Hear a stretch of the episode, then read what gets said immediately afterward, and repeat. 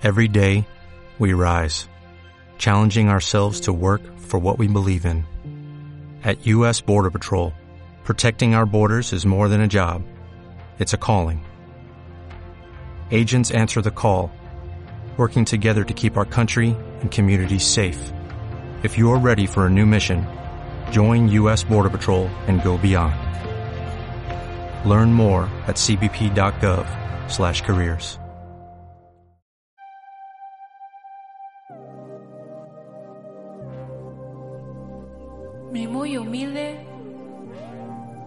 opinión.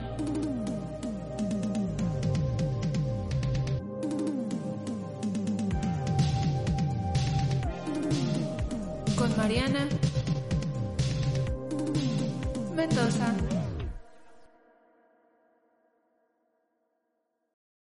Hola amigos, ¿cómo están? Estamos aquí en otro episodio más de mi muy humilde opinión. Espero que estén bien. Bueno, pues ya como ya vieron, pues ya no es especial de Halloween, ya terminamos con todo esto de Halloween y los spooky. Pero eh, bueno, si ustedes quieren ver todos los videos que tengo ahí especiales, pues ahí están.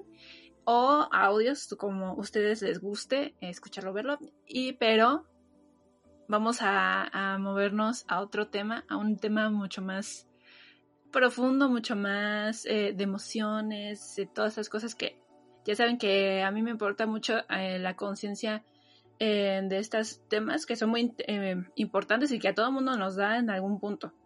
Entonces, em, como muy bien ya lo había hecho con la depresión, ahora lo voy a hacer con la ansiedad y van a ser mitos y realidades de la ansiedad. Esa ansiedad, ansiedad que a todos nos dan un punto. y para esto tengo a, obviamente a invitados. Tengo a una terapeuta desde Venezuela, amigos, porque ya saben que soy súper internacional. Este, eh, su nombre es Katsuyo eh, y su podcast se llama Entre tú y yo. Y también tengo a otro invitado, que ese sí es este Mexa, es, es compa. su nombre es César de eh, La Batalla Contigo mismo, el podcast. Eh, ¿Cómo están amigos? ¿Cómo estás Katsuyo? Bueno, un placer, ante todo mucho gusto a toda tu audiencia. Este, bueno, como ya dijiste, pues bueno, yo soy Katsuyo Martínez, este, soy psicólogo clínico, eh, egresada ya hace seis años. Eh, obviamente uno cuando egresa eh, sale como psicólogo clínico, pero como hay distintas corrientes de la psicología, pues yo básicamente siempre como que me he inclinado a la parte de la psicología educativa o la psicología infantil, pero obviamente eso no, no deja de lado los conocimientos que uno adquiere cuando uno estudia en la parte clínica, que es donde vendría entrando esta parte que quieres tocar, que pues es la ansiedad, forma parte de lo que es los trastornos eh, mentales eh, como yo siempre comento con César, eh, a veces suena un poco crudo cuando uno menciona o uno habla de trastorno, porque la gente como que se asusta, la gente de una vez como que cree que trastorno es locura.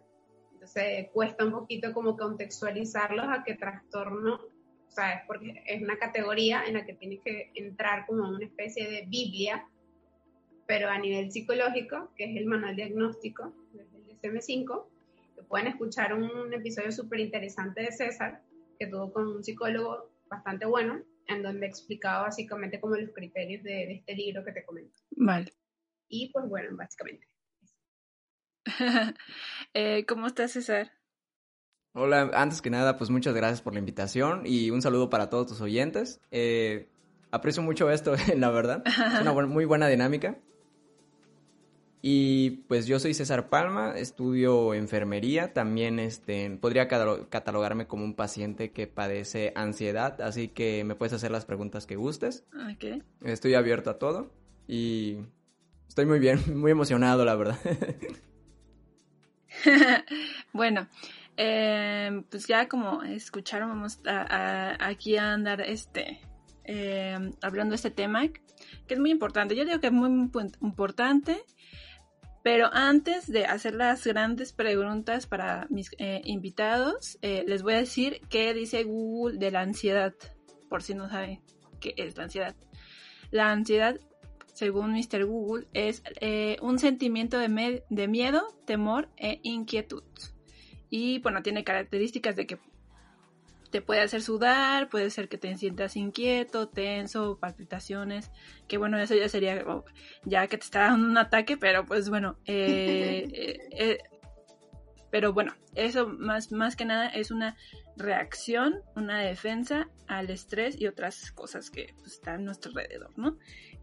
pero bueno, ya esta Katsuyo nos va a estar diciendo cómo el lado terapéutico, este, bien qué onda con esto.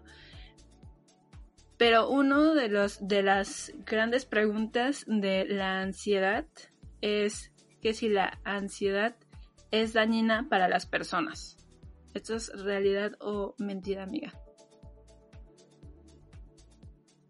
Bueno, eh, empezando un poquito por el concepto que viste según Google, está bastante acertado, está muy bien. Pero, por ejemplo, eh, yo te voy a responder la pregunta en el que yo sé si yo como que me voy por las ramas, pero bueno, este, la cosa está que está muy bien el concepto de Google, pero por ejemplo, yo tengo el, si no me equivoco, el primer episodio de mi podcast, en donde básicamente digo con palabras bastante concretas y coloquiales para que la gente que a lo mejor no, eh, no conoce mucho acerca del tema lo entienda. Y básicamente sí es lo que tú dijiste, pero simplemente temor, eh, miedo, pero miedo irracional hacia el futuro, hacia algo que no ha pasado y esto obviamente puede generar sintomatología física, como tú eh, comentabas, sudoración, palpitaciones, taquicardia, César lo puede decir, por si en algún momento él ha pasado algún, alguna crisis ansiosa, porque no lo digamos como, pueden ser episodios o crisis, porque son muy cortitos y es dependiendo de la, eh, de la situación que tú pases, porque puede ser una situación muy traumática, como puede ser una situación súper nula, como que, como yo le comentaba a él, este, no sé, sientes que te están persiguiendo y es como que empieza la palpitación, volteas a cada rato, me están siguiendo, sí o no, me pueden robar o no. Eso es una ansiedad como mínima. Entonces, respondiendo a tu pregunta, obviamente sí, si es dañina en exceso, porque este, te genera un estado de sobrealerta constante.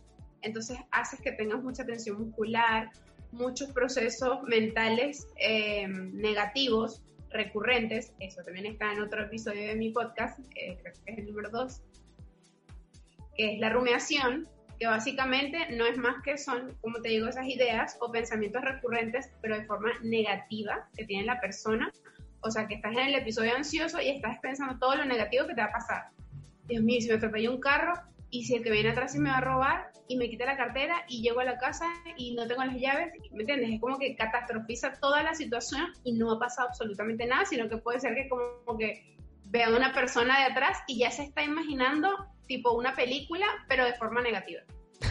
Entonces sí, yo sí consideraría que, que es, no, o sea, que, que es asertivo, sí es dañino. César, desde su experiencia, no sé qué puedo opinar.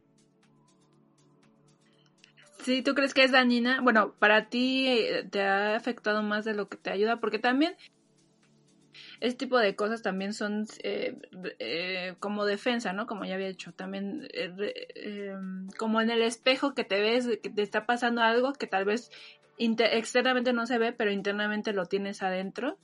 Entonces, a lo mejor para alguien de al lado no es, lo siente tan dañino porque no los, tal vez no lo tiene un nivel tan alto, ¿no? Y no sé, por ejemplo, tú, César, este, si lo has considerado en un punto dañino. Sí, fíjate, mira, que cuando me empezó a mí la, la ansiedad, yo sentía como, como dicen ustedes, ¿no? Como dice Google, como dice Captuyo, sentía como que estaba todo el tiempo alerta, los pensamientos negativos empezaban a llegar y estabas así como que todo el tiempo estabas pensando, me va a pasar esto, me va a pasar aquello, voy a estar así. Entonces te daña en el sentido que cambia mucho tu personalidad y cambia mucho la manera en la que ves las cosas. Empiezas como a, a meterte en la cabeza, perdón, que todo te va a salir mal, que tú te mereces eso y que no mereces nada. Entra como un poquito conjunto con la depresión y así es eh, en juego, ¿no? Y empiezas a sentir que te, no puedes dejar de pensar tu, tu cabeza. Imaginémoslo así como un ratoncito que está corriendo todo el tiempo. eh, estás por la noche, te genera el insomnio y estás pensando cosas que quizás en ese momento no son reales, pero tú te lo pones y tu cabeza te lo pone como si fuera un escenario real, ¿no? Y como si lo estuvieras viviendo y empiezas como a perderte y, y es lo que te puede generar la ansiedad. Ok. Este, pues sí, es que a todos nos ha pasado, ¿no? Como muy bien dice esta Katsuyo, ¿no? De que luego te sientes, este, por, ejemplo, a mí, en, eh, yo no considero que me dé una ansiedad tan fuerte, pero sí me ha pasado, ¿no? Como a todos. Yo creo que en un momento a todos nos ha pasado que tenemos ansiedad leve o más, este, alta ya como a crónica, ¿no? Pero en mi caso, por ejemplo, em, en COVID, sí yo llegué a pensar, eh, pensé, llegué a pensar que tenía COVID el año pasado, porque no podía respirar bien, todo eso, pero me estaba dando más bien una ansiedad más alta. Y ya después ya, este, pues ya me dijo mi mamá, porque también mi mamá, este, pues es terapeuta, me dijo y ya como que me calmó y ya me ayudó, este, pero... Pero sí, amigos, si ustedes sienten la ansiedad dañina, pues vayan con una terapeuta. Ahí tienen a Katsuya, también lo pueden hacer. O ahí tienen varios este, lugares este, donde pueden este, ayudarlos, ¿no? Pero otra pregunta es si la ansiedad desaparece por sí sola, porque a veces pensamos que si es como una gripe, ¿no? Si te cuidas y te haces, este, te pones este un suétercito todo calientito, ya se, solito se va. Entonces, la ansiedad muchas veces piensan que si te estás este em, haciendo otra cosa ya se te desaparece o si te vas a la playa ya no tienes ansiedad, ¿no? O así como que te relajas, ¿no? Entonces, la gran pregunta es, ¿la, ansiedad desaparece por sí sola o no? Bueno, yo te hablo como psicólogo y te hablo como paciente, porque no lo mencioné al principio, pero yo actualmente estoy diagnosticada con trastorno de ansiedad y depresión mixto. No cumple los criterios completos para entrar en el, en el diagnóstico de la depresión, pero sí de ansiedad. Eh, y te puedo decir que, como vale la redundancia, es un trastorno. Y cuando hablamos de un trastorno, estamos hablando que está categorizado en un libro, en un manual, y que para que un profesional de la salud mental te pueda dar un diagnóstico, que eso también lo toco en uno de mis podcasts, este, es necesario que una, un profesional, sea psicólogo, sea psiquiatra, hasta neurólogos, dependiendo, pero siempre los neurólogos como que te refieren al psiquiatra o al psicólogo, este, tienen que ver si tú calificas para una cantidad de criterios, me imagino que tu mamá a lo mejor te habrá comentado, eh, y si cumples con una cantidad de criterios en un periodo de tiempo determinado, que generalmente siempre es mayor a seis meses, si tú cumples esos criterios en ese intervalo de tiempo, tú ya entras, ¿verdad? Y formas parte de ese diagnóstico. O sea, tú ya tienes un trastorno de ansiedad. Y dentro de la ansiedad existe un montón de trastornos, se desglosan un montón, que eso de hecho lo, tocamos eh, César y yo en un live que tuvimos, está colgado en su perfil de Facebook y en el mío también. Y tocamos ese punto. Y pues lamentablemente ya siendo un trastorno, pues no, no se va. ¿Lo puedes controlar? Sí. ¿Puedes ser una persona totalmente funcional? Sí. Pero se va, se va solo, no, porque no es como una gripe, no hay, o sea, no hay pastillas que, o sea, hay pastillas que te regulan los niveles de ansiedad. Cuando los neurotransmisores y, las hormonas y las cosas se descontrolan y empieza aquella sintomatología de que sientes que las palpitaciones, la sudoración, la cosa, sí. Pero lo ideal no es que tú estés todo el tiempo medicado. Lo ideal es que si, son, eh, si es una ansiedad crónica, intensa, ok, puede que te medique un psiquiatra un tiempo pero lo ideal es que tú lo controles con técnicas de relajación, puede ser ejercicios hasta de yoga, cualquier tipo de cosa que te relaje, pero que se va a ir, que va a desaparecer, lamentablemente, y lo digo como psicólogo y lo digo como paciente, porque a uno como paciente le cuesta uno aceptar un diagnóstico, y pues la verdad es que no.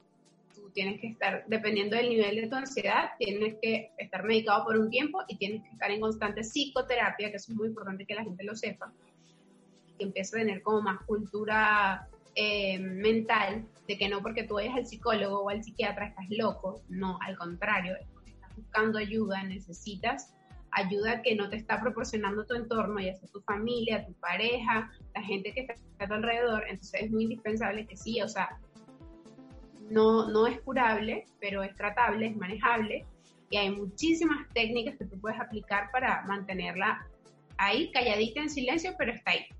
Y que como tú dices, puede aparecer como un mecanismo defensivo para cualquier situación que te genere estrés o que te genere miedo o intimidación. Pero ella está ahí tranquilita, pero en cualquier momento puede aparecer. Te lo diga César, y lo, digo yo también porque ha, pasado. Hay momentos en los que estamos los dos como que,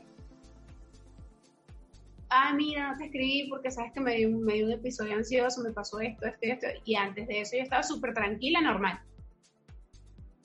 Pero hay desencadenantes en, en, tu entorno funcional que te desencadenan un episodio o una crisis ansiosa. Y no es porque tú lo busques, es porque el entorno te lo genera. Pero no, no, no se va. Mm, ok. Eh, tú, César, por ejemplo, eh, ¿tú pensaste al principio de cuando te dio este ansiedad, este que se te iba a desaparecer sola o qué pasó para, para, pues para que a lo mejor la nivelaras o no sé, tú dime. Claro, ah, yo pensé que la, la, ansiedad era algo que se podía controlar al principio, ¿no? Cuando estaba desinformado, porque escuchaba, por ejemplo, a mi mamá que decía o a otras personas, pues ya mayores, decían, no, tengo ansiedad. Entonces yo no sabía qué era la ansiedad. Cuando me empezó a dar a mí, yo dije, ¿por qué estoy tan alterado? ¿Por qué se me agita mucho el corazón? ¿Por qué siento el pecho que como, y es, es lo que más pasa, ¿no? Que sientes como que te lo aplastan. Y tú dices, me duele aquí y, muchas veces piensas que tienes un infarto. Y yo dije, se me va a ir, va a ser un dolor que se me va a ir, como dijimos los mexicanos, ¿no? Ahí está, pero solito se va. y entonces decía yo, ¿qué está pasando? ¿Qué está pasando? ¿Por qué me siento así alterado? ¿Por qué no puedo ni salir a la tienda? ¿Por qué no quiero salir con mis amigos? ¿Por qué? Entonces la, ansiedad como que te va transformando de ser, si eres una persona eh, extrovertida, te vuelve introvertida. Introvertida es que no quieres salir con nadie, te aíslas como en tu burbuja y quieres estar en tu zona de confort. La ansiedad no se puede ir y se puede controlar porque a mí me ha dado, por ejemplo, ansiedad en plena clase, en pleno, este, en mis prácticas, por ejemplo, de enfermería y no se nota.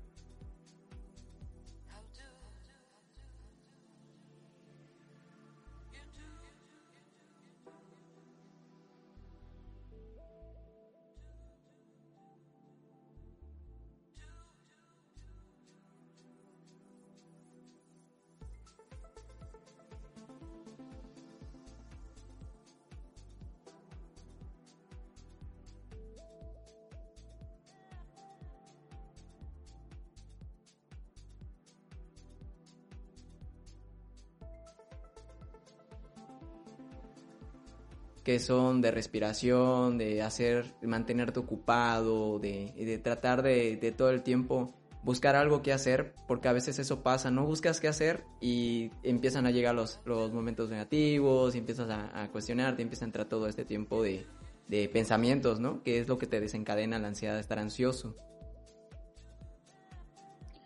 Bueno, eh, sí, está, sí, eh, yo creo que también, ¿no? Depende mucho de la persona. Eh, de, lo que haga y también de si van al psicólogo, amigos, porque en este episodio se les va a estar diciendo mucho, vayan al psicólogo. este, porque pues sí, ¿no? La ansiedad más que nada, si no, si no vas con alguien que te la te ayude a nivelarla, a pues a que puedas vivir funcionalmente como ese Katsuyo, pues se te va a empezar a subir mucho y créanme, a mí me pasó y entonces este, pues sí, ustedes tienen que este, ir con un profesionista a que no quieran, amigos. Pero bueno, la siguiente duda de si es mito o realidad es eh, si es necesario que la ansiedad se trate con medicamento, tratamiento. No sé si es verdad o mentira. Es verdad, es verdadero, lo digo yo porque estoy bajo medicación. Eh, pero eso depende de tus niveles de ansiedad. Porque si es una ansiedad que no es crónica, eh, la puedes manejar con técnicas de relajación. básicamente respiraciones, hay un método que se llama, lo pueden googlear, eh, método de relajación de Jacobson, que es como contracturar cada una de las partes de tu cuerpo, tensionarlas todas y luego de a poquito a poquito vas como soltándolas, pero parte por parte, desde los pies hasta el cabello, una cosa así. Ayuda un montón, yo la he puesto en práctica, pero cabe destacar que no, no de forma constante porque si no, no estuviera medicada. okay. Pero eh, sí, sí, sí requiere medicación, como, pero como tú mencionas, dependiendo del grado de la ansiedad de la persona.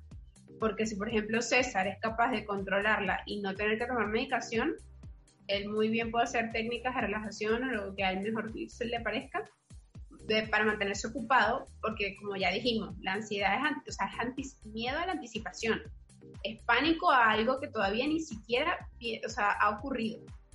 necesitas mantener la mente ocupada en cosas que no te generen pensamientos negativos y hacer actividades como yo le, le, menciono a César siempre, que también tenemos un grupo que creamos en Facebook, eh, se llama Eti Ansiosos, lo pueden buscar, se pueden unir. Este, y comentamos eso, que por ejemplo yo trato es como de que pregunto, ¿qué tal? ¿Cómo amanecieron hoy? ¿De ánimo? Porque otra cosa en la que yo me enfrasco mucho es en el, ¿cómo te sientes? Y entonces muchas de las personas te dicen, bien, pero realmente no están bien. Realmente, realmente pueden estar tristes, pueden estar molestos, pueden estar en un estado medio depre, pueden estar súper alegres, o sea, pero generalmente la gente miente cuando tú le preguntas cómo estás. Entonces yo, le, yo lo que digo es, di cómo te sientes en realidad. ¿Te sientes triste? Me siento triste. No hay que tener miedo de decir la realidad de cómo te sientes, al contrario, decirlo te va a, causar como ese desahogo. Y por ejemplo, nosotros lo que optamos por hacer en el grupo es que, por ejemplo, yo recomiendo, no sé, escuchen esta canción, a mí, por ejemplo, a mí de forma particular me sube mucho el ánimo, no sé qué, ustedes qué opinan, eh, siempre con preguntas para que el grupo sea más que todo de interactuar y no sea nada más ese espacio como que para que la persona cuelgue pensamientos negativos o pensamientos tristes, en donde no puedo con esto, me quiero morir, siento que no valgo para nada, nada vale la pena, porque ok, es verdad, son pensamientos negativos, pero porque vienen de la ansiedad. Pero si buscamos abordarlos entre todos, como una comunidad, va a ser muchísimo más fácil trabajarla y que sean personas totalmente funcionales y ok, tienes tu trastorno de ansiedad, pero tienes tu etiqueta y lamentablemente es así, todos lo tenemos. Pero simplemente no te vas a enfrascar en eso y no vas a dejar de hacer tu vida porque tenga un trastorno de ansiedad. ¿Me explico? Entonces sí. Si es necesario de requerirse, se medica, pero no siempre, no todos los casos, eso varía, pero sí. Ok, eh, bueno, este, tú César, ¿tú has necesitado un tratamiento para la ansiedad? Este, que te mediquen o algo así en, en general, o es una ansiedad mucho más, este, baja de, nivel, ¿no? Eh, claro, sí. Mira, yo te comento, eh, mi ansiedad, la, yo la puedo controlar hasta cierto grado, porque pues cuando, y no van a dejar mentir, pues las personas que tienen ansiedad aprenden a, aprendemos a controlarlo, ¿no? Como a respirar, decir voy a estar bien, eh, me voy a ocupar en esto, voy a intentar. Entonces, sí se, sí me han medicado, por ejemplo, con un medicamento, se llama centralina, pero es para la causa de la depresión eh, porque el, medicamento lo que hace en sí es un antidepresivo, entonces te genera la dopamina, la serotonina que a veces te hace falta en tu cabeza, en tu cerebro, perdón. Entonces como no lo logra este, generar, mayormente, por ejemplo, las personas que pues, nos estén escuchando y, y sepan, a veces no necesitas una razón exacta para que te dé la ansiedad. Simplemente te pasa y ya como lo mismo como la depresión. A veces tienes una vida, pues, vamos a decirlo así, color de rosas, ¿no? Como decimos en México. Pero a veces hay algo como que dices, no, algo me falta, algo así. Entonces, pues cuando empiezan todo esto de los trastornos. Y me ha ayudado en el sentido de que el tomar el medicamento me hace sentir un poco más estable y así, pero a veces viene como los ataques de ansiedad. El medicamento no te lo quita al 100%. Eso sí te lo puedo este, decir como mi testimonio. No te quita, no te va a librar de la ansiedad, no te va a de, librar de algún trastorno mental. más bien lo que hace Él es te regula. darte esa sustancia. Exactamente, te causa un equilibrio, lo demás lo pones tú, Pero el medicamento lo único que hace es regularte, claro. es bajar los niveles de ansiedad, es lo que hace el medicamento. Por eso es que hablábamos que de cura, cura no, porque es un trastorno, es un trastorno mental. Pero el medicamento lo que hace, la función del medicamento es neutralizar un poquito lo- los episodios ansiosos a nivel fisiológico. Baja la taquicardia, baja la sudoración, baja la palpitación, te sientes un poquito más tranquilo. Ya después de ahí queda es controlar tú solito tus pensamientos negativos. Pero la pastillita es nada más para bajar esos niveles eh, de síntomas fisiológicos. Disculpa que te interrumpí, César. No, no te preocupes, no te preocupes. Bueno, eh, pues sí, es, este, es, es fuerte. Y bueno, eh, por ejemplo, te- pues, como ya comenté, a mí también me da ansiedad, como a todo el mundo, eh, pero no necesariamente nos, nos tiene que dar, a dar todos eh, medicamento, porque si ustedes piensan que pues ya, sin, ya tengo ansiedad, ya tengo que tomar medicina, no necesariamente dependiendo de lo que les diga su profesional, ¿no? Eh, su terapeuta o psiquiatra en necesidad de lo que ustedes tengan que ir a ver, ¿no? Eh, bueno, otra pregunta es em, que si evita aquello que temes o no te gusta, eh, si no tienes temor o no tienes este ese detonante, por decirlo de una manera, se va a quitar la ansiedad, no la vas a este, producir o la vas a producir de la misma manera, Katsuyo. Lo que pasa es que es como te dice César, o sea, ella está, ella está ahí, está calladita. Yo, por ejemplo, no sabía que yo sufría de trastorno de ansiedad. Yo lo, eh, lo descubrí, por así decirlo, fue por un episodio, una crisis ansiosa que me dio por entrar al neurólogo, porque yo sufro epilepsia también. Eh, y fue una cosa súper loca porque yo ni siquiera había entrado al consultorio con el doctor y yo estaba con una crisis llanto que eso parecía que me habían pegado. Una cosa así. Llegué y me senté y el doctor me dijo, pero ¿qué pasa? O sea, no sé, yo le decía, no sé. Lloraba y lloraba y lloraba y tenía corazón a mil. Y él me midieron atención y todo. Me dice, la atención está bien, o sea, ¿qué pasa? Y yo de verdad no sabía cómo explicarlo. Y allí fue que él me, me, me diagnosticó, pues. Y fue un neurólogo, me lo diagnosticó, me puso trastorno de ansiedad. Y yo me quedé como, wow. De la nada. O sea, no, no fue porque. Claro, obviamente yo sí lo relaciono, ya ahora desde el punto de vista psicológico, yo lo relaciono, es porque obviamente mi, mi, mi epilepsia para mí ha sido un tema bastante complejo de tratar, porque yo, como le digo a César siempre, yo lo converso, yo lo digo, sí, yo sufro epilepsia, pero a mí me cuesta. Yo decirte que me he puesto a leer sobre la epilepsia y, de dónde proviene, no, yo no busco.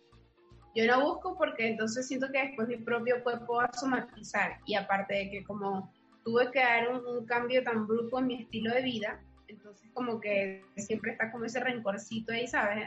Al diagnóstico. Ni siquiera la ansiedad, sino la epilepsia. Entonces, yo no lo busqué, yo estaba tranquila, yo, o sea, tranquila en el sentido de que yo tenía nervio, tenía estrés, yo, le- yo lo llamaba estrés. Yo tenía estrés de ir al neurólogo para que me dijera algo que ya yo sabía que tenía, porque era como el cuarto neurólogo que yo veía. Entonces, era la cuestión de que yo iba a entrar acompañada, era de mi suegra y no, y, y no de mi esposa ni de nadie. Entonces era una cosa que yo decía, pero ¿por qué me pongo así si yo ya sé qué es lo que me van a decir? O sea, me van a mandar a hacer una tomografía, me van a, a, han dado caso a aumentar o disminuir la dosis del medicamento, pero más nada. Yo no voy a salir del consultorio no teniendo epilepsia. Entonces no importa que sea lo que temas o no, ella está ahí, como te digo, está ahí sentadita. La desencadena algo o alguien o alguna situación, sí, pero de la nada. No es que hay un botoncito que de repente, ¡plum! ¡ay, eres ansioso! Porque a lo que tú te referías, como que todos en algún momento sufrimos ansiedad, hay que diferenciar, porque está la ansiedad y está el estrés. El estrés proviene de la ansiedad. Como les decía, eh, o sea, la ansiedad es amplia. O sea, es un, es un abanico de trastornos que de ahí desglosan. Por ejemplo, César comentaba, o sea, un miedo irracional, por ejemplo, salir a la tienda, no sé qué, eso es un trastorno de ansiedad, pero eso tiene un nombre, eso es fobia. La fobia es el miedo irracional a algún objeto, alguna cosa o alguna situación. Entonces la fobia es un trastorno de ansiedad, por eso es que es amplio. Pero eh, realmente no, no es que te la desencadena alguna situación algo así. Si la vas a tener, la tienes y si no, te salvaste y no la tienes. Bueno amigos, eh, y pues hubo un pequeño corte, pero pues así pasa. Este, pero bueno, estamos retomando eh, la parte de em, de si que si te detona el este la ansiedad, bueno, lo que te detona la ansiedad ya no te daría ansiedad, entonces no sé si por ejemplo con César ocurre de que ya no, ya tus temores o lo que te detona es la ansiedad, ya no te la detona o te la sigue detonando de igual manera, en tu caso. Pues mira, en mi caso muy particular, porque pues todas las personas somos diferentes, ¿no? A unos les detona, por ejemplo, a mí me da eh, a veces temor eso de las calificaciones cuando estás estudiando y estás así de que sabes que tienes que entregar la tarea y, y sabes que una mala calificación luego te va a afectar o algo así. Ese es uno de mis detonadores. Cuando yo, por ejemplo, eh, tengo una mala nota, digo, no, es que tengo que echarle más ganas, es que estoy así y te estresa, me estresa mucho, ¿no? Otro detonador puede ser que a veces, por ejemplo, cuando termino una, eh, había terminado una mala relación que tuve, eso se me quedó. Y, es lo que muchos nos pasa, ¿no? Se te queda, dices, quizás yo soy malo, quizás yo soy ese, y es lo que te empieza como a, a ronda, quizás el problema soy yo. Y es como que esos pensamientos negativos te empiezan como que así y es lo que a mí me mis detonadores no por así decirlo. O a veces simplemente pues la ansiedad viene es como como si sintieras el de la rosa de Guadalupe que te viene el airecito lo mismo te baja el airecito y ya sientes que tu corazoncito está como que bombeándose y dices no ya me llegó sí sí el ventilador Exactamente, el ventilador. Este, pero sí, ¿no? Em, yo, por ejemplo, hace dos años, cuando yo hice, eh, eh, cuando estaba estudiando, estaba en una carrera y me tocó hacer mi, una práctica eh, o servicio eh, estaba trabajando en una, bueno, pues ya le he dicho, ¿no? Estaba trabajando en una serie de Netflix y era mucho, era mucho este Sí, sí. Y por lo mismo de que se escucha muy aparatoso, sí era muy aparatoso porque pues estaba en oficinas y era mucho estrés, mucho. Entonces, obviamente, como yo chiquilla nueva, este niña y nueva entrometida, este pues obviamente me sentía muy estresada, o sea, el segundo día de trabajo me puse a llorar en el baño de tan dramática que yo era, ¿no? De que sí no aguantaba. Entonces, al final de que terminamos el proyecto, Ay, que te yo interrumpa. Ajá. Sí. No es drama, no es drama. no, te lo juro. Te lo juro porque a uno le dicen, "Ay, pero deja el drama o deja el show." No es drama, es un episodio ansioso que estás teniendo porque estás bajo un estado de presión que, o sea, estabas trabajando en Netflix, me explico, yo no hubiese llegado al día de trabajo de que no hubiese podido dormir. Entonces, no era un show, no, no era drama, solo para acotar eso. Sí, bueno amigo, ya ven, yo no soy dramática, entonces este, ya Castillo ya les dijo, no, no soy dramática y bueno, yo, yo lo confirmo un poco. Este, bueno, pero estaba llorando y ya cuando terminamos el proyecto, a mí me daba muchísimas ganas de, como que me dio muchísimas ganas de fumar. Yo no fumo, o sea, usualmente yo no fumo, pero me daba como muchas ganas de fumar. Y ese, en todo ese año fumé, a pesar de que no me gustaba, o sea, era como algo que, no sé, y según yo me, me, me bajaba la ansiedad, pero no really, no es cierto, o sea, era como que algo que yo misma sometizaba, ¿no? Entonces ya después ya dije, no, o sea, me está pasando la ansiedad muy fuerte y creo que es la la vez que más ansiedad he tenido, porque realmente yo no, yo la he tenido bastante, pues como todo mundo, ¿no? Pero eh, cuando trabajas en lugares donde te ponen mucho estrés, pues sí, ahí sí ya dije, no, pues, ajá, exactamente. Entonces sí fue así como de, no, bueno, ya empecé a hacer ejercicio y empecé a como comer más sano, amigos, este, y pues sí se me bajó, pero hay cosas que te que te detonan, como muy bien lo dijo Katsuyo y este César, y pues la verdad es que a veces no somos dramáticos ya, eh, y ese para mí fue un detonante muy fuerte, y a pesar de que yo sentía que no, o sea, yo me sometía, decía, no, no, no, pero sí me pasaba, entonces era como, luego de la nada sí me ponía a llorar y era como de, no, no, ¿por qué estoy llorando? Pero pues sí, ya. O sea, son cosas que pasan y pues ya para que, por si estén identificadas con alguno de nosotros tres, pues para que, entonces sí tienen eh, ahí la ansiedad y el estrés, este, para que vayan a ver.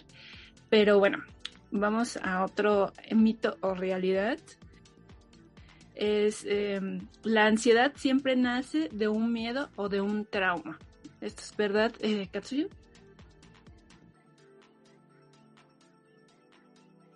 Mm, o sea, no creo que sea verdad porque no nace de un, de un miedo, porque la ansiedad es miedo a la anticipación.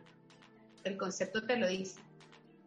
Es como te dije, es como que si te tocó, te tocó, y si no, no. Allá, ustedes dicen algo como, si te pones, aunque te pongas o aunque te quites, es como si te tocó, te tocó, pues. ¿Entiendes? Entonces yo diría que no, no, pues no es realidad eso, porque realmente la ansiedad es miedo irracional hacia algo que no ha ocurrido. Eh, en tu caso, César, este, el trauma o miedo que podría decirse que lo detonó, o sea, ¿crees que sí lo haya detonado o ya lo tenías desde antes? Yo creo que todo es como una bolita, una bola de nieve, ¿no? La, la bola de nieve, pues puede ser, por ejemplo, a los hombres, y es un tema muy bueno, eh, a los hombres desde chicos, nuestros papás, nuestros abuelos nos dicen, no llores, aguántate como los machos, como nos dicen en México, ¿no? Entonces, cuando tú desde niño, por ejemplo, vas creciendo con eso, aprendes como a cerrar tus sentimientos, a hacerte más, este, los guardas, no, no muestras que estás triste. Entonces, a mí me pasaba eso, yo guardaba mis sentimientos, no pasaba nada. Cuando llegó el momento de, como dicen, la bola de nieve se hizo grande o el vaso pues se llenó, fue cuando yo dije, ya hasta aquí, reventó el vaso, y yo dije, lo que yo estoy pasando pues está raro, ¿no? Porque no, no sabes ni cómo controlarte. Y sí, sí te, sí sí te lo va como haciendo, ¿no? El trauma o a veces, por ejemplo, en enfermería, yo eh, he visto y me ha contado algunos maestros que, por ejemplo, cuando está el trauma de una violación, eh, de, abuso sexual a una persona, a una chica o ya sea un chico, les puede generar este, este trauma porque empiezas como si esta persona ya pasó, por ejemplo, la etapa de, de como dice este de Capsullo, del duelo, de me pasó esto, me va a volver a pasar.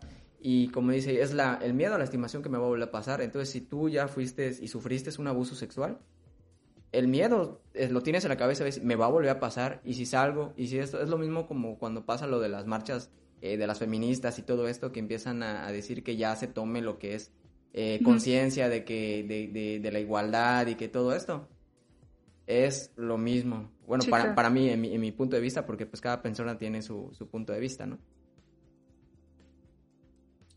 Eh, sí, sí, claro. Eh, yo creo que sí también este aporta mucho eh, como siempre ahorita lo he dicho en todo el, a lo largo del episodio este cómo vayas a desarrollándote no también cómo se vaya desarrollando tu, tu vida y tú más como te vayas este y, viviendo, ¿no? O sea, porque pues así, por ejemplo, yo que yo no era muy, yo siempre he sido muy sana, pero pues realmente pues pasan estas cosas de que trabajas en lugares o estás con gente, también hay gente, pues, también hay gente que de verdad sí dices, ay Dios bendito, pero em, yo creo que en general no creo que nazca como muy bien dice Katia, también creo que es como más es, lo que pase, o sea, de, de, de todos lados puede pasar y no es como que nazca desde, o sea, ya es como recopila, ¿no? O sea, em, pero bueno,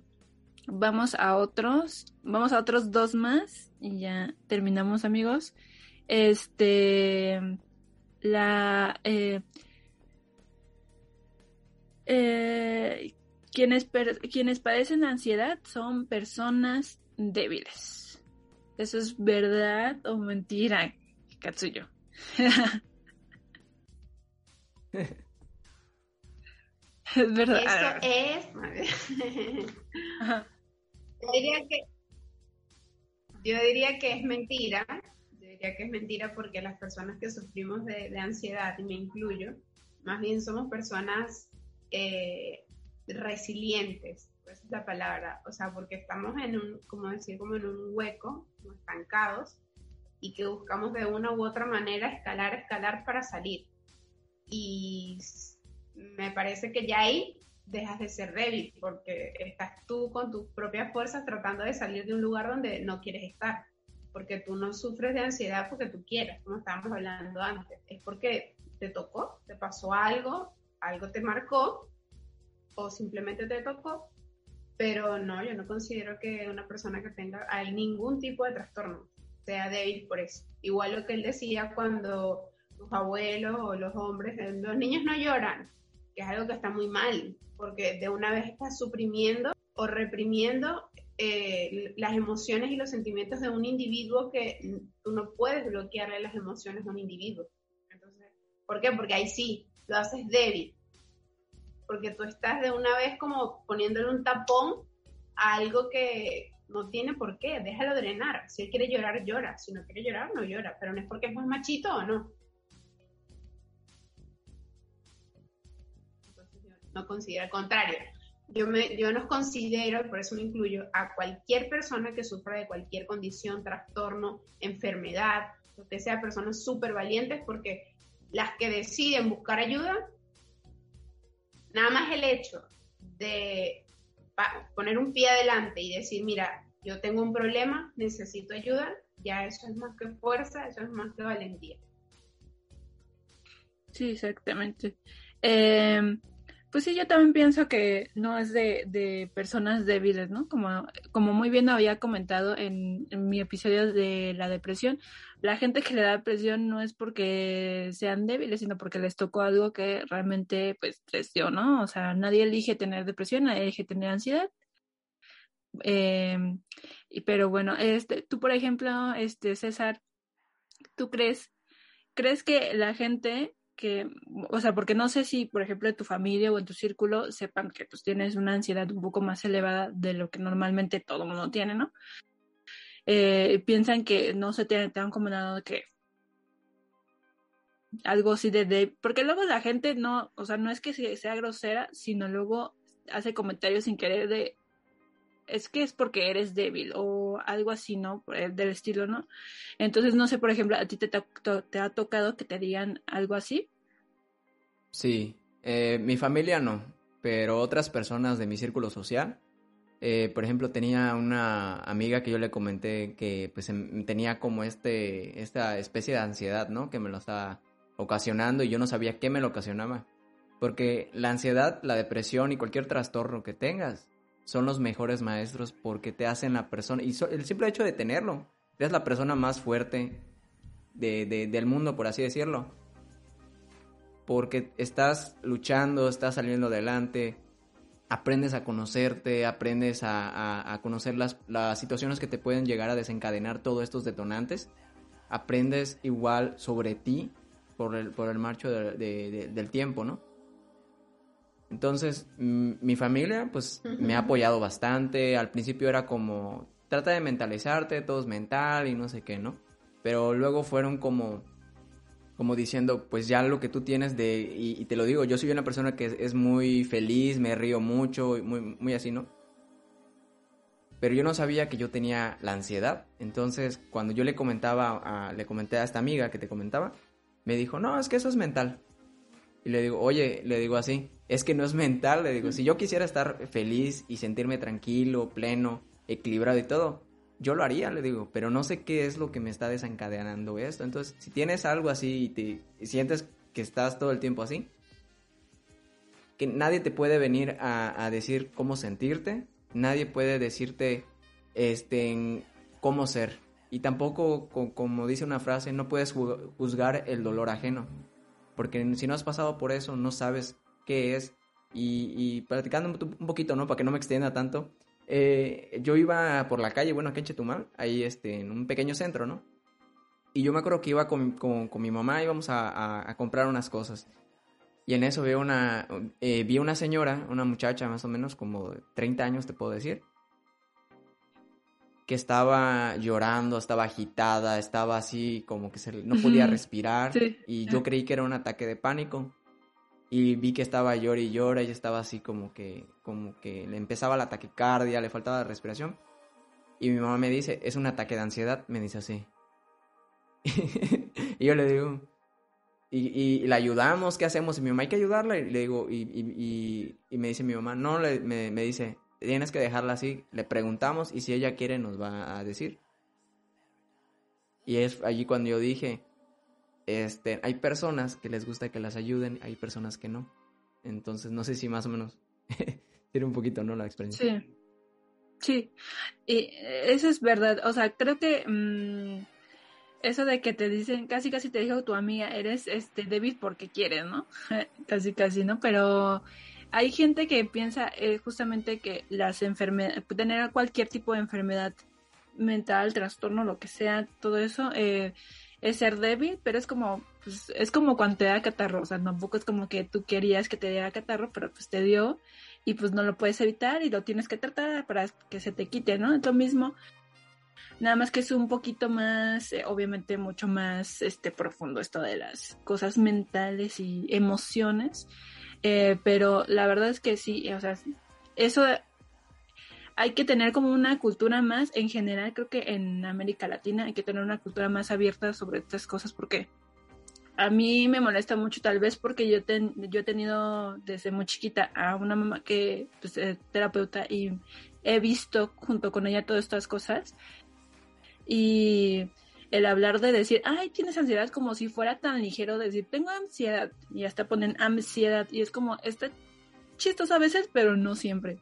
Tener, decir, ay, te, eres bipolar y es como de, pues a la gente que tiene bipolaridad, la estás, este, te estás mofando de lo que tiene y es como, hay que tener un poco más de conciencia, un poco, a lo mejor estoy siendo muy dramática, pero no en realidad, porque realmente sí son cosas muy fuertes.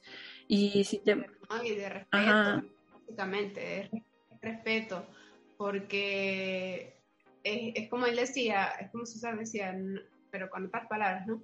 No hay que juzgar el libro por la portada, porque tú no sabes el contenido que trae el libro y no sabes qué, qué, problemas o qué cosas trae esa persona de atrás, del pasado, que lo hacen ser lo que es hoy, hoy, hoy día. Y yo me identifico mucho con lo que tú mencionas, Mariana, porque, por ejemplo, yo como te indiqué, yo siempre me he inclinado hacia la parte educativa y, por ejemplo, se da mucho las etiquetas y son etiquetas peyorativas que le dan a, las condiciones o a, los trastornos mentales o neurobiológicos de los niños, por ejemplo. Cuando te dicen que un niño tiene trastorno del espectro autista, no es que él es autista. Y yo siempre lo corrijo, siempre, siempre, tratando de ser muy asertiva y muy comunicativa. Y es como que no se dice autista, se dice trastorno del espectro autista pues está dentro del, del, espectro, o por ejemplo cuando te dicen, ah, es que él, es como, como anormal, o sea, hay un, hay una, la campana de Gauss, si no me equivoco, este, eso uno lo, no sé si en todas las carreras, pero tú lo ves, es como esa regla en donde donde te rige qué es lo que es la norma de lo normal y lo anormal. O sea, un niño simplemente tiene habilidades y capacidades distintas a las de otros y no por eso tú tienes que utilizar términos peyorativos de que es que él es normalito o no es que él no es normal. o sea, porque es el tono en el que lo dicen, ¿me entiendes? Capaz que lo estás hablando desde la ignorancia porque ahora tú ignoras eh, que un niño que no, no, tenga ninguna habilidad distinta sea un niño neurotípico. Son los términos que uno tiene que, que manejar en caso de la persona que estudió eso pero si no pregunta. O sea, mira, un, niño que no sufra de ninguna condición o habilidad distinta, ¿cómo se le dice? Antes se utilizaba mucho la palabra esta que si eran niños índigos, Eva Luna y Camilo, se volvieron locos y le pusieron índigo a su hijo. Eh, o, no sé, niños especiales, ¿me entiendes? Porque, porque especiales, no son especiales, son simplemente que tienen habilidades que otros niños no tienen, ya. Pero me identifico mucho contigo con esa parte de que hay muchas personas que desde el punto de la ignorancia, o sea, se mofan o burlan de personas que presentan enfermedades o condiciones que ellos no pidieron tener, sino que simplemente les llegó y las tienen y tienen que buscar maneras de, de, abordar, abordarlas y de tratarlos. Ajá. Sí, es que bueno, nos hace falta mucha cultura en muchas cosas en América Latina, la verdad. Eh, pero bueno, tercer, tercermundistas todos, pero pues bueno, ya estamos, pero bien, bien, qué buenas pachangas hacemos, ¿no? este, pero bueno, aquí va otra este, pregunta, sería la penúltima, este, ¿cómo puedes combatir la ansiedad, Katsuyo? ¿Cómo, cómo se puede? Yo diría que de una, de una forma, para englobarla de forma general, eh, con apoyo psicoterapéutico básicamente, porque si te digo que hay si psiquiatra que te medique, es lo más fácil porque eso te la controla y estás como que tranquilo, estás neutralizado ahí. Eh, pero yo siempre digo técnicas de relajación, técnicas de respiración, pero indispensablemente eh, ayuda psicológica, atención psicológica, atención psicoterapéutica, ve, habla, dependiendo de la corriente con la que tú te sientas más cómodo, si tú te sientes más cómodo con un psicólogo humanista, ve con un psicólogo humanista, si tú quieres un, eh, cambio a corto plazo, ve con un, psicólogo que trabaja en la corriente cognitiva conductual, si quieres hablar, hablar, hablar y tú mismo descubrir que desde la infancia hay un montón de problemas, vete por la corriente del psicoanálisis, pero eso, buscar ayuda, a un profesional, porque como yo siempre digo César, si quieres hablar, llamas a un amigo y le cuentas, pero tu amigo que te va a decir, tu amigo es muy subjetivo, te va a decir, ay, ya, no es así, eso es mental, calma, relájate, manéjalo tú, ¿entiendes? Es como indispensablemente lo que yo recomiendo es que busquen apoyo eh, psicológico porque de verdad, como tú dices, eh, nuestra cultura latinoamericana tiene muy poca, valga la redundancia, cultura de salud mental. Sí, es, este, eso es verdad. Este, tú, este, César, tú como, por ejemplo, tú cómo te ayudas a, combatir un poco más la ansiedad, eh, algunos tips que les puedas decir a las personas que no hayan todavía podido de controlarla. Claro. Bueno, eh, para gustos eh, hay muy variados, ¿no? Yo combato en lo personal la ansiedad. Eh, me trato de ocupar con algunas cosas. Podría ser, por ejemplo, a, arreglar mi jardín. Empecé a comprar plantitas y les empecé a, crecer desde pequeñito, desde las semillas. Y eso me mantiene pues un poquito más este, relajado. Tengo también, eh, me relajo escuchando música, el podcast me ha ayudado bastante. Y en el sentido del podcast, eh, me ayuda de cierta manera, como decía Katsuyo, Adrenal a poder eh, hablar las cosas como deben de ser. desde pues mi experiencia, porque yo no me considero pues un profesional, más me gusta, como mencionabas tú, ¿no? dar tu opinión sobre ciertos temas, abordarlos para que eh, intentarlos acompañar un poco para que puedan buscar esa ayuda psicológica que muchas veces no se atreven a buscar y muchas veces también puede llegar a pasar de que eh, escuchar un, audio de un extraño que te diga, sabes que si sientes estos cambios en tu personalidad y sientes estos cambios en todo esto, apóyate con un profesional porque al fin y al cabo los terapeutas, los psicólogos, y, todo eso son los médicos del pensamiento y, y sí, hay, rodéate de personas, por ejemplo, buenas, yo tengo amigos, eh, sinceramente, que te puedo decir que me han apoyado muchísimo, que cuando yo tengo un ataque de ansiedad o, algo, porque ahorita ya no me está dando mucho, ya eh, este, me encuentro mucho mejor. Eh, yo les marco y me dicen a, esa amiga, ¿sabes qué? Trata de pensar esto, trata de, ponerte a ver una película, una serie, todo eso. Entonces, rodearte de buenas amistades así como de tu familia que ya te entienda y hacerla, eh, explicarles que no es una condición que tú quieras tener, sino que simplemente eh, se está dando y, de mala suerte, por, por así decirlo, te tocó a ti, pero de esto vas a aprender bastante apoyarte de tu familia, apoyarte de, un amigo, porque un amigo, los amigos son base fundamental de todo. Hay amigos, por ejemplo, como, como mencionabas tú y mencionaba Capsuyo, que tú le marcas y él te dice, no, pues eso es mental, tú estás bien. Pero hay amigos, y yo me incluyo en ellos, eh, te pongo el caso de una amiga, ¿no? Que esta amiga, por ejemplo, cuando cada vez que le da un ataque de ansiedad, cada vez que tiene un ataque depresivo y todo eso, lo primero que hace es recurre a mí. ¿Por qué recurre a mí? Porque yo no le doy el, el, el por ejemplo, el, la parte que puede decir, por ejemplo, eh, haz, haz esto, haz lo otro. Yo le digo, ¿sabes qué? Yo te entiendo, te entiendo porque como humanos nos pasa esto, estamos conscientes de que sufrimos esto. Eh, nadie,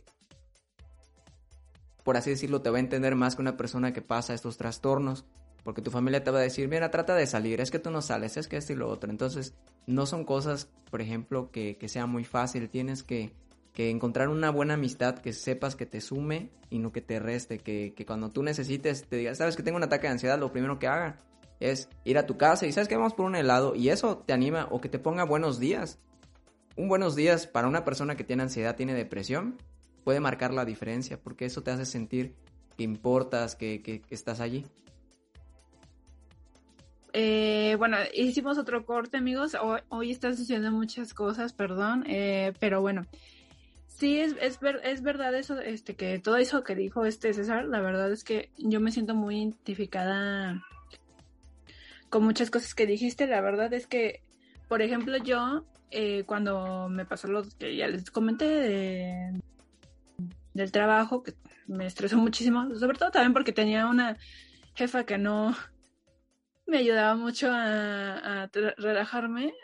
Realmente tuvimos muchos problemas, realmente no, no fue muy buena jefa, pero, pero bueno, al, eh, al final lo que sí pude hacer es, es este, tener una mejor eh,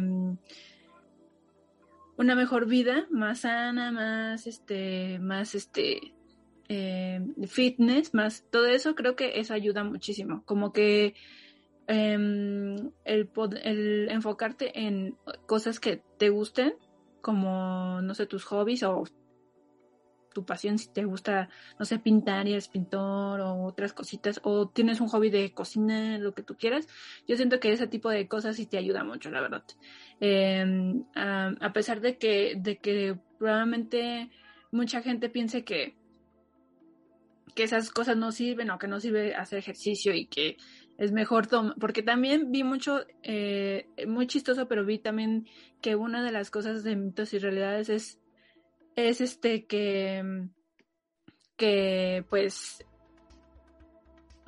toman y un, un traguito te aligera un poquito más la vida.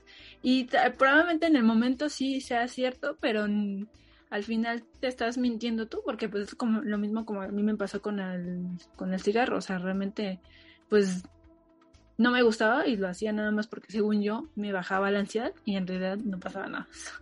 Este, pero, pero sí amigos, yo creo que eh, junto con todo lo que dijimos y obviamente eh, lo más importante ir a un terapeuta es lo más óptimo eh, para poder este para poder ir a, este, a tener una mejor vida y ser unos ansiosos, eh, pero, pero funcionales, como dijo Katsuyo, funcionales, ¿no?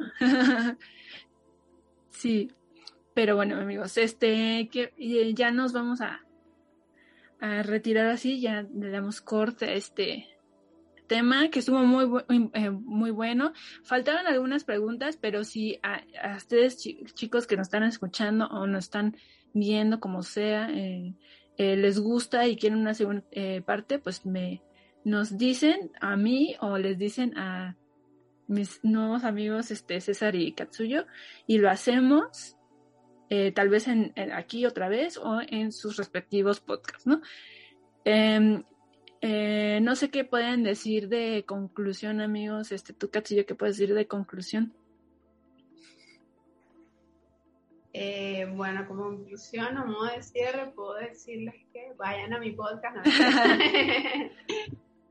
eh, no parece. No.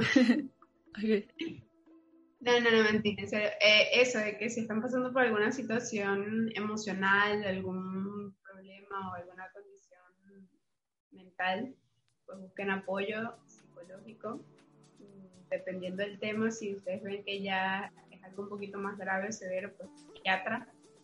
Este, eso, y el apoyo familiar siempre de la mano. Tiene que ser como un engranaje entre, entre ambas cosas para que vayas en pro de tu mejoría y, no decaigas, porque si no tienes apoyo eh, médico y familiar y de tu entorno social, se te va a complicar salir del, episodio crisis o lo que sea que estés padeciendo, sea ansiedad, sea depresión, sea bipolaridad, cualquier tipo de enfermedad. Exactamente. ¿Tú, este, César, ¿te quieres decir algo ya para cortar el tema? Claro que sí.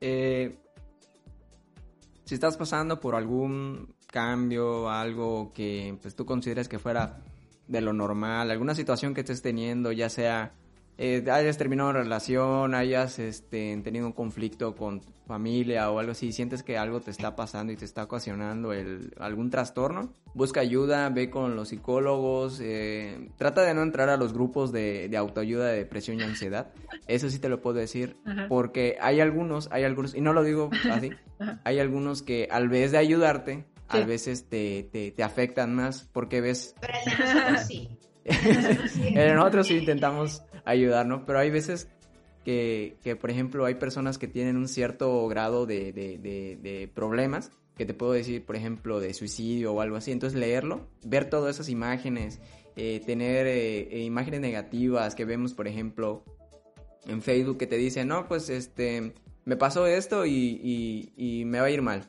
Entonces tú dices, ah, sí soy. Por ejemplo, los, los famosos memes que vemos, ¿no? Entonces tú ves eso y ya se te metió en la cabeza, entonces trata de evitar todo eso, trata de ocuparte con algo, ese ejercicio, el ejercicio es muy sano, te va a ayudar a impulsar, te produce la dopamina y la serotonina, todo lo que necesitas y al fin y al cabo eh, no eres débil, ni mucho menos nada, eh, nadie es más, eh, más alto que, nadie, por así decirlo, tú, tú importas mucho y no estás solo, estamos aquí para apoyarte para lo que necesites, como dice Mariani Capsuyo.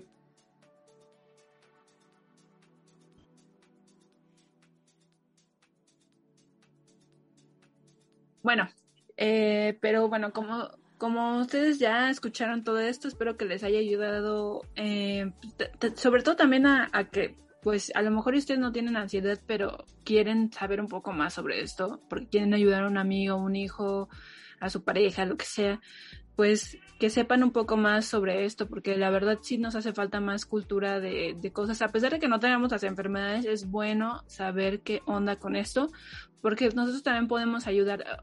muchas veces hay lugares en donde no, no hay ayuda profesional por cualquier ámbito, no, no sé, eh, y nosotros también podemos ser clave para que podamos ayudar a esas personas, entonces también está muy padre eso. Y si usted lo tiene, pues espero que les haya ayudado algunas de estas cositas que dijimos. Em, pero bueno, rápidamente nos vamos a la sección de la botanita surtida, que es este recomendaciones variadas. No sé si ustedes quieran recomendar su podcast, un eh, programa, una televisión, lo que ustedes quieran, eh, libro, lo que ustedes quieran. Bueno, yo quiero recomendar nuestro grupo que hemos armado, está, está reciencito, recién lo abrimos la semana pasada con César. Se llama Eti Ansioso, sería bueno que se unan, estaría chévere porque como chévere es algo que se usa acá en mi país, es como que está bien, pues. Está chido para ustedes. Eh, porque no nos enfrascamos tanto en la parte de como que ah, me siento mal y postear cosas así negativas, sino que al contrario, nosotros nos buscamos como que haya esa interacción, como te comenté, activa, de que me siento mal, bueno, si te sientes mal, siéntete mal, pero te pongo este video porque te rías o algo así por el estilo. Recomiendo también mi podcast, se llama Entre tú y yo. Los invito a que vayan allá, sigan, escuchen, lo compartan. El de César también que está muy bueno, se llama La batalla contigo mismo. Eh, y bueno, tu canal de YouTube, Mariana, que que está súper surtido y tiene un montón de, de contenido bastante interesante y aparte se ve que elaboras muy bien tu, tu parte técnica, al igual que César, a mí esa parte todavía me cuesta, pero bueno, ahí vamos poco a poco. ¿Tú, César, quieres recomendar algo? Pues ya, lo dijo Capsullo, pero pues recomendamos el grupo, recomendamos escucharnos, ¿no? Porque en nuestros podcasts, así como el de Mariana que sube videos en YouTube, tenemos temas muy variados y sobre todo temas de, de salud mental y de opinión pública, así como opinión social. Y si tienes alguna historia que contarnos o algo así, pues puedes comunicarte con nosotros con mucho gusto. Nosotros, pues, al fin y al cabo, pues ya somos amigos todos ahorita, así que con mucho gusto puedes mandar mensaje cuando gustes o cualquier persona que quiera contactarnos o algo, estamos a su, a su disposición. Ok. Yo rápidamente les recomiendo que vayan a ver este la película de Dune, ya la subieron en HBO Max, es muy buena, a mí me gustó, yo la vi en, en cines, está visualmente muy bonita.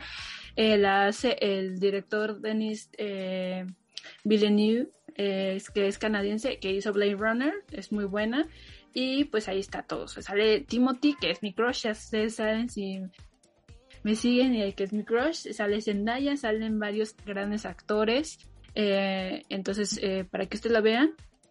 Bueno, yo, yo recomiendo que, que lean primero la novela, pero si no se puede, ustedes véanla. Y probablemente les vaya a gustar, probablemente no.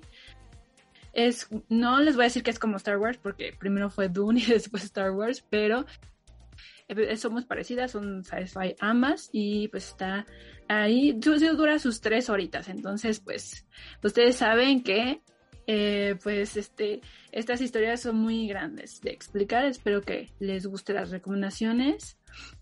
Y pues bueno, eh, ya nos vamos ahora sí. Eh, ya saben que tengo el blog de la botanita, está ahí también la, recomendación que ahorita les di. Em, tengo varias recomendaciones si ustedes quieren leer algo más profundo. Y también tengo las redes sociales, voy a poner las redes sociales de todos los eh, de mis dos invitados. Eh, para que lo sigan, para que pues vayan a ver qué onda, si les gusta todo esto de psicología y todas estas cosas. Y también tengo em, el Patreon por si quieren apoyarme. Entonces, eh, nos vemos en otro episodio más y pues gracias por estar aquí. Bye.